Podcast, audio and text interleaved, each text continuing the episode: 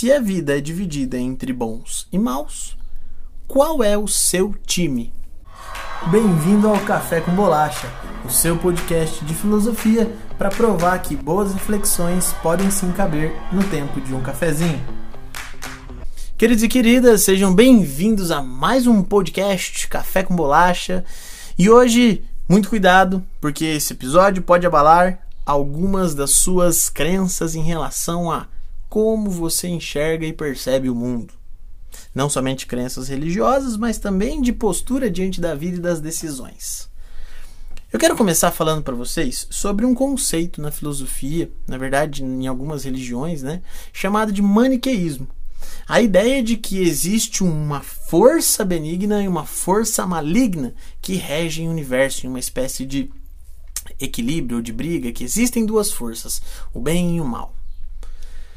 Santo Agostinho, quando escreve sua obra, rebate essa ideia dos maniqueístas, justamente dizendo o seguinte: é improvável e impossível que exista uma essência maligna no mundo, tendo em vista que tudo foi criado por Deus. Deus, enquanto essência benigna, não poderia criar algo essencialmente maligno. Então, o mal em si não existe. O que existe é um afastar-se da graça de Deus, e a isso os cristãos chamam de pecado. Galera, eu acho muito interessante a forma com que algumas pessoas enxergam e percebem o mundo. Há uma nítida postura de que eu estou no time dos bons e combato o time dos maus. Então existe uma classificação de pessoas que, independente do que fizerem, serão pessoas malvadas, pessoas que não, não são boas, pessoas que estão no time oposto ao meu, enquanto eu torço e corro e faço tudo pelo time dos bons.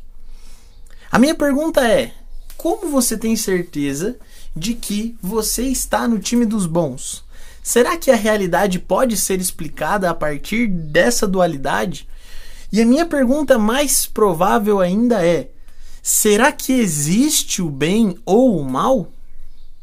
Porque quando nós passamos a entender alguns dilemas, por exemplo, o dilema de uma pessoa que rouba para comer. Essa ação do roubo é uma ação tida para benefício próprio da sua família. Há um prejuízo de alguém, mas há o benefício de outra pessoa. Então, uma ação pode ser boa e má ao mesmo tempo? Será que, se a gente começasse a prestar atenção nas palavras que nós usamos e no julgamento correto sobre as coisas, será que não haveria uma maior clareza sobre a vida, sobre o como nós enxergamos as coisas? Dito melhor, será que se a gente parasse de classificar as pessoas entre boas e más e as ações dessas pessoas entre boas e más, a realidade não ficaria mais palpável, nós não conseguiríamos ter uma maior noção das nossas emoções, sentimentos, ações e consequências? Porque pensa comigo, imagina se na minha casa eu começo a classificar as ações das pessoas como boas e más. Eu preciso de um referencial para isso. E qual é o referencial? O que é o bem? O que é o bom? Eu preciso ter isso muito claro para conseguir nortear o meu, o meu julgamento. Então, se eu não tenho esse referencial, qualquer outro tipo de julgamento se torna um julgamento injusto, um julgamento com pouca procedência, um julgamento vazio. E eu não sei vocês, mas percebo que muitas pessoas, para simplificar a vida e não pensar tanto, começam a classificar as coisas em boas e más. E aí se colocam no time dos bons contra o time dos maus. Combatem o time dos maus. Eu preciso perseguir o mal. O mal é ruim, o mal é errado, mas nós não sabemos necessariamente o porquê que aquele mal é mal ou o que é o mal.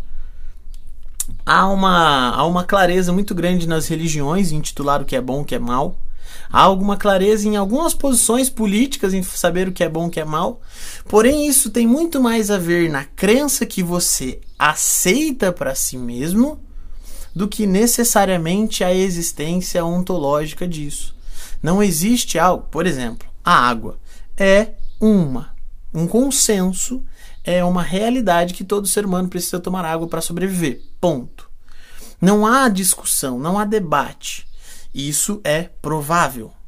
Agora, a existência de um mal e a existência de um bem ou de, um, de algo bom não é provável.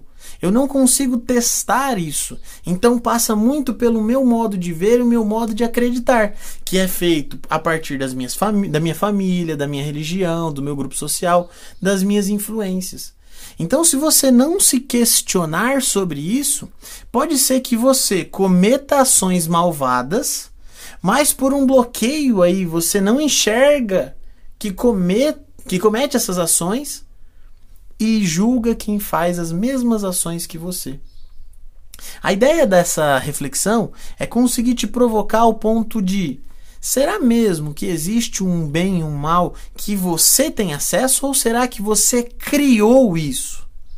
Será que a imagem que você possui sobre o mundo é uma imagem que é sobre o mundo real ou é uma imagem virtual que você mesmo criou sobre isso? Será que a sua crença, o seu modo de percepção das coisas, dá conta de, res, de respeitar a vida dos outros? E, de novo, não é crença só religiosa, tá? É crença enquanto postura diante do mundo. Então, fica aqui minha provocação para vocês. Será que existe um mal em si? Será que existe um bem em si? É possível? É provável? Eu consigo classificar isso? Eu chuto para vocês, dando uma opinião aqui do Toninho. Eu acredito que existem maneiras muito mais leves e sensatas de levar a vida do que classificar pessoas e ações como boas e más. Beleza? Galera, fiquem com Deus. Eu deixo aqui para vocês a minha reflexão. E não se esqueça de seguir no arroba meu Instagram, e no YouTube o canal Vibe Filosófica. Tamo junto, me manda um feedback lá, viu?